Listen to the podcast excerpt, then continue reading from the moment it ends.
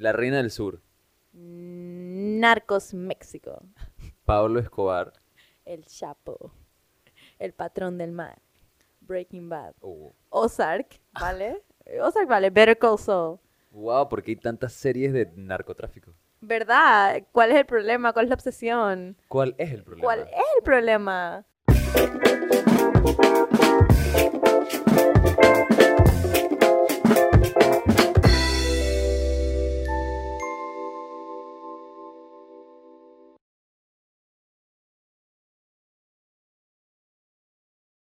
Bienvenidos al episodio número 12 de Buena Vaina Podcast. Recuerden que nos pueden escuchar por Spotify o su plataforma favorita. Nos pueden ver también en YouTube. Pueden, por favor, ponerle clic a la campanita para que les avise todos los jueves y estén más cerca de nosotros, porque nos gustaría que estén más cerca, más cerca de nosotros. Siempre más cerca. Así es. También pueden seguir a Coyote Streaming, que es la cuenta de Instagram de la productora que hace todo esto posible. Somos un equipo y de verdad que funcionamos en conjunto. ¡Wow! ¡Qué poético! Qué poético. Ok, sí. Y alejándonos de la poesía, estoy aquí con Caro. Hoy vamos a hablar acerca de la glorificación de todo este tema de narcotráfico, de cómo toda esta violencia existe tanto ta- en series y películas que nos perdemos la línea esa de en dónde está bien y dónde las cosas se hacen solo por moda o porque parecen que son chéveres, pero en realidad no son muy positivas. Y porque hay drama y porque es entretenido, ¿sabes? Al final del día esta- estos, estas cosas que pasan en los carteles son drama y lo que nos gusta, lo que nos entretiene mucho ver en televisión es el drama. Y sí, a, a mí yo me he entretenido muchísimo con todo tipo de contenido de narcos y de carteles Ah, y ¿Tienes no una serie preferida? A mí me gustó mucho una que era como serie documental que se llamaba Drug Lords en Netflix porque trataban en cada episodio como un como capo distinto de un país distinto. Entonces estaba como que obvio es que el Chapo y Pablo Escobar, pero también como que tiraban eh, Jimmy Kier Thompson, que era un man como de ley que diliaba ¿Cómo? crack. Jimmy weón. Kier Thompson. Christopher Coke, que, era de Jamaica. Y también dije Klaas Brinsman, que era como de Europa, de algún lado de Europa. Como Finlandia, vaina así. El man dileaba hash.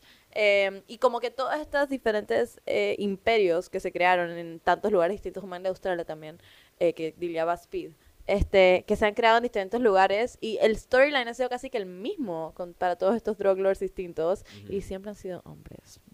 Pero bueno, Necesitamos este, más representación femenina necesitamos en más representación mundo. femenina en los drug lords de los capos. Más narcos. Más narcas mujeres. Bueno, yo me acuerdo que la serie que, la única serie que me he visto acerca de narcotráfico y tal, y de, ¿cómo decir? Estos lords, estos varones o varonesas de las drogas, fue La Reina del Sur, con esta Kate del Castillo, que me parece una tremenda actriz, pero al mismo tiempo también fue una serie que, de cierta manera, glorifica esta, esta idea de hacerte exitoso y poderoso a través de, de traficar drogas. Que si bien es algo que puede parecer muy interesante, o sea, tenemos que ponernos a analizar lo que es la situación de verdad. La realidad de ello es que mucha gente muere sin necesidad, mucha gente inocente muere, mucha gente que no que no tiene que no tiene parte en el negocio, muere como consecuencia del negocio. Sí, o son algo- controlados, su vida es controlada en base a eso, porque como que hay muchos lugares en México o en Colombia o en muchos otros lugares del mundo, estoy segura, pero esos son los que me vienen a la mente donde la policía ya perdió control del área y es completamente controlada por como que los capos que tienen el control en el área y como el cartel que tiene el control son los que hacen la ya la seguridad, son como la policía del área, pero es controlado por ellos y, y la gente que vive en esa área no tiene la culpa, pero terminan trabajando para ellos porque es la única oportunidad que tienen, ¿no? Y nosotros aquí viéndolo en Hollywood como que, wow, qué cool. divertido. Qué divertido, super fun, todo eso. Y en verdad, sí, como dices, hay mucha violencia detrás de eso. Pero también hay, hay negocio.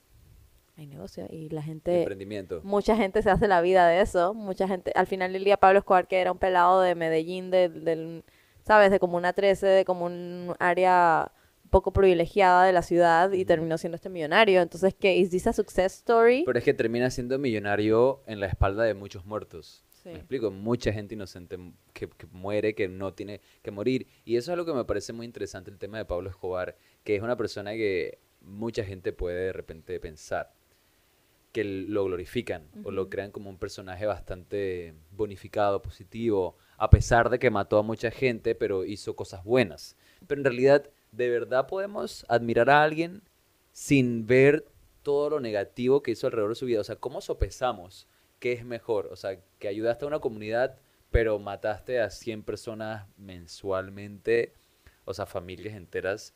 ¿Dónde po- de ponemos una pausa o dónde ponemos un análisis? Porque así mismo como ves en las cajetas de cigarrillos que te dan la, la- lo que te puede pasar o la consecuencia de que te puede pasar cuando fumas, asimismo estas series en realidad no tienen esos disclaimers o esas advertencias. O sea, te tiran una serie súper divertida que se trata de narcos, de gente que mata, que te cortan el dedo, que te cortan la cabeza, que te amenazan, no sé qué, y luego ganan un montón de dinero. Pero no hay ninguna clase de advertencia diciendo como que esto solamente es por entretenimiento, esto es solo por diversión. Y aún si existiera, son tantas, son tantas series. O sea, creo que existen más series acerca de narcotráfico y de violencia, así como todas estas cosas de CSI y cosas así que son pura violencia, que series acerca de cosas positivas o de, de activistas o de gente que ayuda a la comunidad. ¿sabes? ¿Por Ten- qué? Tengo una cita de, por ejemplo, Guillermo del Toro, que es un gran eh, cinematógrafo y director mexicano, donde dice que se ha vuelto su propio género, puedes ir a verlo, se está convirtiendo en las nuevas películas de vaqueros. Y es cierto, o sea, en su tiempo las películas de vaqueros eran esta romantización de estos hechos violentos que hacían los vaqueros versus los, pues, ¿sabes? los policías de The Wild West y no sé qué vaina, y ahora estamos como que sheriff. no, los sheriff. Y ahora estamos como no, ahora son los narcos que están en contra de la, del- de las reglas y de la, la policía. Como que representan la rebeldía. representan la rebeldía y es simplemente a- en este punto según o sea según esta cita de Guillermo del Toro es que es su propio género hoy en día ya ya se ya un, ya llega un punto en el que deja de hacer una rom- romantización y empieza a ser como que su propio género de películas y de contenido en la media que simplemente es entretenido lo ves porque es entretenido así como ves películas de vaquero- sin pensar en montarte en un caballo y ir a rebeldizar. Exacto, los pueblos del desierto norteamericano contra los apaches. ¡Terrible! Es terrible. Eso habla mucho de cosas como, o sea, las películas y todo este tipo de series representan cosas que nos pueden parecer muy excitantes, pero al final son bastante alejadas de la realidad, porque si nos damos cuenta, vemos en las series cómo de repente a veces estos personajes pueden tener finales felices, pero en realidad eso es casi que imposible. Es imposible que esto, o sea, si te pones a verificar de verdad las vidas de estos narcotraficantes o de todos estos personajes corruptos, siempre te vas a dar cuenta que no tienen finales felices, que sus familiares no tienen finales felices. ¿Y por qué lo seguimos poniendo como que un pedestal de, de wow, esta gente, dije, wow, Pablo Escobar fue un cabrón, ¿sabes? Como que, ¿sabes? Un duro. Pero al final, ¿sabes? Pero ¿qué, ¿a qué, qué estamos compartiendo? ¿A qué estamos, qué estamos dando la admiración? Estamos compartiendo historias que son entretenidas, ¿sabes? Como el Chapo Guzmán, que tiene toda esta historia donde el man era todo este capo y lo agarraron, lo metieron en la cárcel. El man hizo túneles, hizo una línea de túneles que se conectaban entre cárceles para que cualquier cárcel lo metieran, él podía salirse. Y lo hizo y pasaba por fronteras y cosas así a través de esta línea súper intrincada de, de eh, túneles que tenían disque, ventilación y luz y motos adentro para que el man se metiera dentro de las motos y pudiera ir de un túnel al siguiente y tenían todos estos mapas. Y dime que eso no es una- un conde de Montecristo modo, dime que no es una romantización de la realidad que es pasó que- en vida real, es es, final- entretenido. El conde de Montecristo tenía una razón para vengarse, tenía una razón súper romántica para vengarse y para reivindicar su nombre por la injusticia que le habían hecho. Si no se han visto el libro, o la pe- si no se han leído el no libro o se han visto la libro. Película, es muy chévere, se llama El conde de Montecristo y está muy genial. Pero esto habla acerca de un personaje al que De le hicieron un- Alexander Dumas. Ale- Alexandre Dumas. Búsquenlo, por favor. Eh, si no se han visto esta historia, se trata de un personaje al que le hacen algo muy malo y luego, o El sea, man busca la, la la meten en la cárcel, el man busca la venganza. injustamente lo meten en la cárcel y luego él desarrolla todo un plan para vengarse y tal y ser exitoso. Pero, o sea, es muy diferente a lo que es lo que puede hacer el Chapo Guzmán, porque al final, o sea, se- ¿sabes? No, no es una persona que, que está tratando de tomar su libertad de vuelta, es una persona que decidió, o bueno, creció quizás en esta, en esta comunidad donde el narco era lo- la única manera en la que puedas salir de tu situación. Ujú. Ok, eso full lo puedo aceptar, pero ya luego cuando te vas adentrando en el tema y se trata acerca de, de matar y de tener que quitar vidas por trabajo, pues, o sea, ¿cómo, cómo de verdad miramos eso? O sea, yo entiendo que lo puedes hacer películas y es algo súper interesante. Es interesante, eh, son historias interesantes. Lo que, lo que digo, y no es algo que me moleste, sino lo que me parece curioso es eh, el éxito. El Ujú. éxito de estas historias, la manera en la que hay tantas historias, por qué la gente está tan atraída a, a la violencia en los medios. Ujú, Digo, sí, eh, la violencia, la violencia vende. Y, El amarillismo, todo eso. Ajá, y tipo, bueno, Pablo Escobar venía de un barrio eh, bastante humilde y co- como que su manera de ver las cosas fue como plato plomo. Esa fue como que su saying de toda la vida, plato plomo, porque encontró que la manera de evitar que, que la gente lo estafara o de no conseguir su dinero, no conseguir el poder que, que estaba buscando tener, era decir, bueno, ¿sabes qué? Si no me das lo que mm, comprometimos tener o lo que sea, plato plomo, ¿sabes? Como que o me das mi plata que me debes o ya sabes lo que tiene bajando. Y esa fue su manera de conseguir el poder que consiguió en toda su vida, porque al final del día, bueno, mira, el man terminó su vida de una manera bastante triste, quemando dinero, quemando billetes de dinero en efectivo para como calentar a su hija en un búnker frío en medio de, ¿sabes?, las montañas de Colombia, lo cual es muy triste, pero sí tenía todo el poder que quería tener, ¿sabes?, hasta cierto punto, pero bueno, eso no quiere decir que era feliz ni nada de eso, pero el man salió de una situación de adversidad, vio una manera de salir en la cual, ok, la violencia va a conseguir respeto,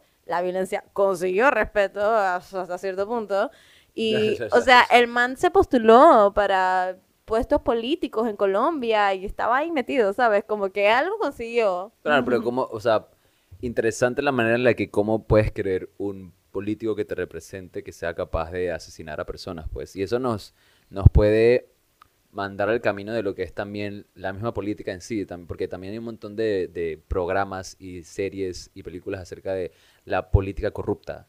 Y luego también es muy interesante ver, dizque, en las series a, a la gente que, que son presidentes y tal, pero que lo hacen de una manera corrupta, de una manera que solo se sirven a sus propios intereses, a costa de lo que es el pueblo que representan. Y, estas series también son súper interesantes, como House of Cards. Otras series que son así como thrillers políticos. Pero eso también nos lleva a, a realidades de cómo normalizamos tanto esto, de, de que la política es corrupta, de que los narcos eh, tienen el poder, de que la violencia da respeto. Lo normalizamos tanto con estas series y estas películas y todas estas historias que cuando pasan en la vida real nos volvemos como, ¿cómo decir? Como entumecidos al respecto, como que no nos hace sentir algo diferente. ¿Por qué? Porque ya lo vemos tanto representado en, el, en la media, en, o sea, en el medio, en, en la cinematografía y tal, que cuando pasa en la vida real decimos como que, ah, eso es lo normal, que un político sea corrupto es lo normal, es como que así son. Pero no, así no son, no porque Así lo no ves. tienen que ser. Así no tienen que ser, no porque lo ves representado en una serie o una película, eso es lo chévere. So- o sea, créanse el hecho de que es fic- ficción. Lo y que, que me, la- lo que me gusta de los capos, though, es que deciden vivir como por encima de las reglas. Como que agarran estas reglas y dicen, no, yo voy a crear mis propias reglas y sabes que voy a amenazar a todo el mundo hasta que vivan por o sea, hasta que yo no aplique a estas reglas porque tengo tanto poder, tanto dinero, tanta violencia que, que, que rijo, que nadie se atreve a meterse conmigo y por lo tanto yo vivo por encima de las reglas, ¿sabes? Los manes les vale, ¿sabes? me encanta como full, tú dije, no, pero no. Pero me los tripeo. Pero ¿qué sí, o sea, a mí me decir? encanta, o Soy sea, consumidora de este contenido porque me, me encanta que tripeo. te lo No me tripees. tripeo la violencia, No. pero me tripeo esta mentalidad. te Este, me tripeo esta mentalidad de vengo un lugar humilde o lo que sea, o ah, de una situación de adversidad, toda esta cosa, pero voy a crear mi propia realidad. Y terminan creando su propia realidad. Y lo que pasa, lo que termina pasando es que tienen una realidad tan fantasiosa que termina siendo Pablo Escobar con la, la ¿cómo se llama la finca de Pablo Escobar en, en Colombia que tiene La de los hipopótamos. la, la- los Nápoles. Eh, Nápoles, finca Nápoles. Pero sé que había dizque un Hacienda. Nápoles, donde tenía Un un, zoológico, eh, helicópteros, aviones, o sea, era una fantasía de lugar con un montón de... Es, porque todavía existe y lo puedes ir a visitar y tiene como piscinas por todos lados y el man vivía ahí con un sinfín de prostitutas y, y dinero y drogas y todo el tiempo y habían, ¿sabes? Todas estas cosas que era como que una, una fantasía total, que de dónde salió esta hueva, bueno, de la imaginación de un man que no tenía nada más que, que hacer con su dinero y me parece entretenido. No, estoy, está súper claro que te parece todo eso muy entretenido. Y yo, o sea, estoy de acuerdo con que es entretenido, pero sí siento que hasta cuándo las mismas cosas. Por ejemplo, anoche, vi- o sea, en lo que entré a Netflix y estaba buscando nuevas series, me salió una nueva serie acerca de narcos, o sea, otra clase de narcos en México. Y también nos vemos que estas clases de series de narcos y cosas así se, son muy específicas geográficamente en México o Colombia. O sea, muy difícil que sean en otros lugares. Sí pasa, pero la mayoría son o en México o en Colombia. Y de repente crean una clase de estigmas a estos países, donde, claro, ahí lo que pasa es el narcotráfico y se vuelve, porque lo he experimentado, o sea, he experimentado como turistas o gente en otros países, como que si mencionas Colombia, es como que, ah, la cocaína, ah, esto, la droga, la droga. Y te quedas pensando, claro, porque eso es todo lo que agarras de las series y películas que ves, pero Colombia no es así, o sea, hemos ido a Colombia, me encanta ir a Colombia, y es, creo que es lo más lejos que he podido experimentar estando en Colombia, cosas que tengan que ver con narcotráfico o algo así, o sea, no he visto absolutamente nada que me dé esa sensación. Bueno, para mí personalmente me parece que conseguimos drogas con bastante facilidad en Colombia. no nos costó para nada, entonces no sé. Bueno, pero, o sea, totalmente, pero de cierta manera no es como que el extremo de narcotráfico, pues, por así decirlo, porque así mismo como las consigues ahí, las puedes conseguir en otros países, de cierta manera en esquinas diferentes o en los lugares donde sean lugares de fiesta, siempre va a haber gente que exista ahí. Sí. Pero lo que a mí me refiero es como que la idea que te venden mucho de estas películas y estas series no es la idea que tienes cuando estás en el mismo país. Sí, exacto. O sea, en especial si vivías en el país durante estas crisis de Pablo Escobar, donde lo que vivías eran los secuestros y, y, y todas estas cosas tan violentas y terribles.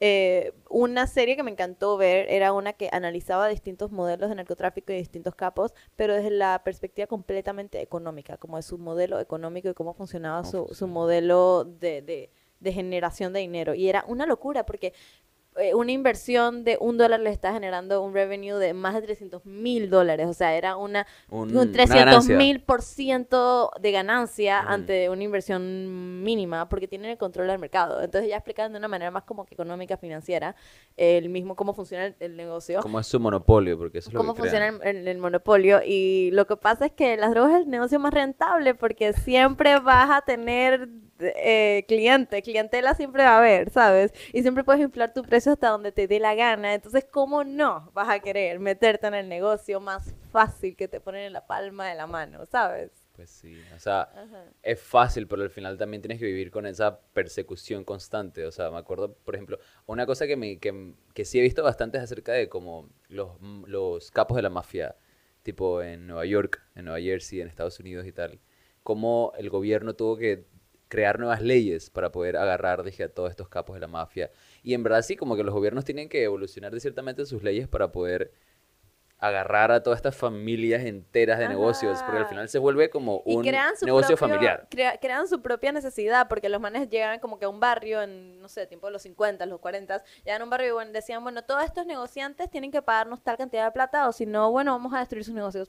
Y era como que, ah, Ajá. bueno, este es nuestro impuesto Nos tienen, ahora. dije, como los que el- crean su propia eh, gobierno, su propia jefaturía, su propio todo, y había que hacerlo, y ya tenían todo el poder. Y es como que tienes que pagarme para defenderte de lo que yo te voy a hacer si no me pagas. Word.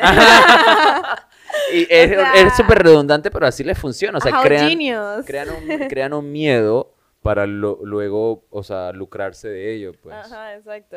Y al final es miedo y, y es dinero. Es miedo y dinero. Ajá. Y es, o sea, lo importante es eso, pues, que nos mantengamos entretenidos por todas estas cuestiones, porque sí son entretenidas, son historias súper divertidas, pero no creamos que es como que un camino a tomar, ¿sabes? No creamos, no nos... Algo que se nos olvida No nos muy a menudo, exacto, algo que se nos olvida muy a menudo es que todo lo que vemos en la tele, en las novelas, en, en las telenovelas, al final del día están hasta cierto punto inspirados en algún hecho real que de verdad se ocurrió. Y por eso es que es bien loco cuando, no sé, tipo en mí misma como familia extendida, en, no cercana pero extendida, han pasado cosas chismes así de familia que yo me quedo como que, man, esto parece una telenovela. Como que no sé quién se empató con no sé quién, entonces lo quemó y entonces no sé qué vaina, y entonces lo dejaron pero se fueron para vivir a otro país. O sea, cosas que me siento que parece como de telenovela. Y me digo como que, ah, claro, porque obviamente las telenovelas fueron inventadas por personas que tenían, o sea, lo mismo, pues todos tenemos dramas. Y todos como que exageramos un poquito nuestro drama. Y esa, ah, de ahí vienen estas historias tan exageradas de la tele, la- las series, todo eso. Al final del día todo hasta cierto punto basado en un poquito en hechos reales. Entonces como que recordar que todo está basado en hechos reales un poquito. Y hay que tener cuidado. Dice que no, lo que estás viendo en Narcos no es, no es fantasioso. O sea, es algo que pasó. O sea, no pienses como que, ah, claro, pero nadie nunca es tan violento. Es más, es peor. Es Es peor. peor, es más fucked up todavía. Entonces, como que no Peor de como que, que ah, es. esta es una fantasía que ellos inventó. No, esta es una fantasía que, que sí pasó. Sí, sí pasó. Y eh, estos manes muriéndose no, o sea, sí, ahí son falsos, pero hay gente que sí se murió y vaina. A mí yo me vi Narcos, me vi todas esas series y muy entretenida todo eso con mi mamá, eh, nos encantan esas vainas. em, para los domingos en la tarde y eso es que binge esa vaina así la temporada entera. Y entonces me leí un libro de García Márquez que se llama Relato de un secuestro, me parece. Muy buen libro y es literalmente la historia real de unas chicas, unos- unas personas que fueron secuestradas en la época de Escobar y toda la cosa y como que es el relato de esas personas de cómo la pasaron. Y yo lo ¿Cómo leí, la pasaron? pues mal. algunos muy mal, algunos medio mal, tú sabes, pero la pasaron. Pero nadie bien. Ah, na- nadie dice que bien. Dije, wow, No, oye, no, ¿sabes o qué fue como digo no esto? spoilers, pero bueno, no todos lo lograron. Pero léanse el libro, es cortito, es muy bueno. Eh, y era como un relato muy realista de los hechos y me, me hizo como que recordar, salir un poquito de la fantasía y recordar como que, ok, a ver, estas son personas reales, hacen el relato de como sus familias preocupadas, toda la vaina. Son personas reales, que pasaron por cosas reales. Y también amigos y, y- y personas que conozco que quizás sus papás estuvieron muy presentes en la época de Escobar en Colombia, específicamente porque, bueno, estamos aquí al ladito. Y, y sí, lo cuentan de una manera como que, ok, ahora parece chilling, pero no, no, no era chilling. Pero no, exacto, No cuando tienes esa otra perspectiva te das cuenta como que, wow, no fue tan divertido Ay, nada. wow, No fue tan putas, dinero, Pero al final del día, todos los temas duros, me parece positivo poder tomarlos de una manera más light para poder digerirlos. Totalmente, totalmente. Por ejemplo, o sea, mi mamá, a mi mami le encanta ver CSI, le encanta ver The Mentalist, le encanta ver todos esos NCIS, programas, NCIS. Criminal Minds. Ajá, y todos son como que estudios de, de escenas de crimen y cosas así, todo así bastante amarillista, bastante gráfico. Y me parece muy interesante cómo todas estas series eh, repiten estas historias y hay tantas series al respecto y son muy famosas, o sea, Ujú. porque siguen haciendo temporadas y siguen haciendo temporadas y la gente le encanta mucho eso.